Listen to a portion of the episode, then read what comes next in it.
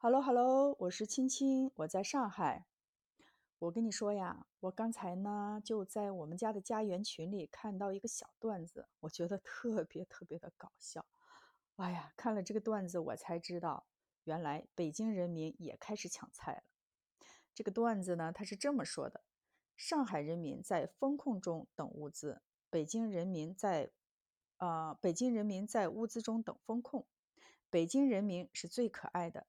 自己决定封自己，感觉今晚不封都不行了，气氛已经烘托到这儿了。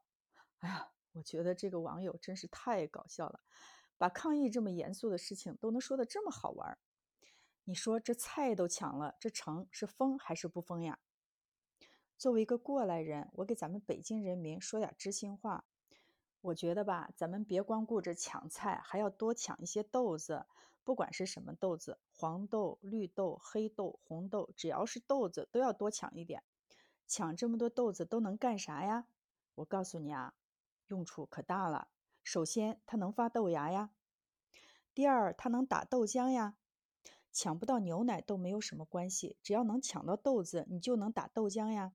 豆浆的营养价值可一点都不比牛奶差呀。然后你还可以做豆腐脑，做豆腐，只要你家有白醋就可以。用白醋点豆浆，豆浆就会变成豆腐脑，就会变成豆腐。如果你家有花盆的话，你还可以把豆子种在阳台上，等它发芽以后呢，你还可以吃芽苗菜。黄豆芽芽苗菜、黑豆芽芽苗菜、绿豆芽的芽苗菜、红豆芽的芽苗菜。如果你家还有豌豆，你还可以吃豌豆苗。多好呀！我觉得豆子简直是浑身都是宝。前两天呢，我听了喜乐思密达分享的一个用牛奶盒发豆芽的方法，我觉得特别特别的好。因为我觉得牛奶盒吧，它完美地解决了发豆芽的时候需要的这个遮光避光的问题。但是如果家里没有牛奶盒怎么办呢？今天呢，我再给大家分享一个发豆芽的好方法，就是用矿泉水瓶发豆芽。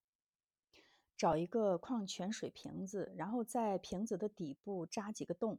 注意呢，这个洞不要扎得太大，只要有水能够流下去就可以了。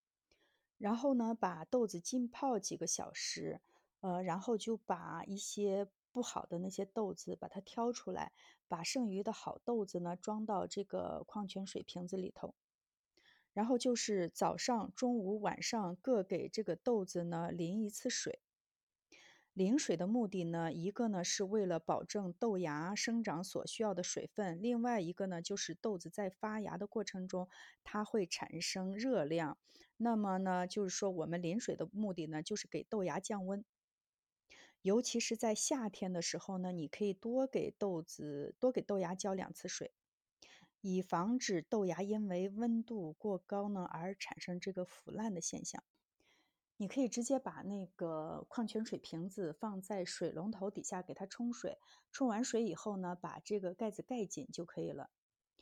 用矿泉水瓶子发豆芽，你要注意的一点就是，因为矿泉水瓶子它不是透明的嘛，它不避光，所以呢，你要把这个矿泉水瓶子放在柜子里，呃，或者呢，你拿找一个纸箱子把它给罩住，呃，给它制造一个黑暗的环境。当然，如果你家里有专门发豆芽的那个豆芽机，那也特别的好呀。那你就按照说明去操作就可以了。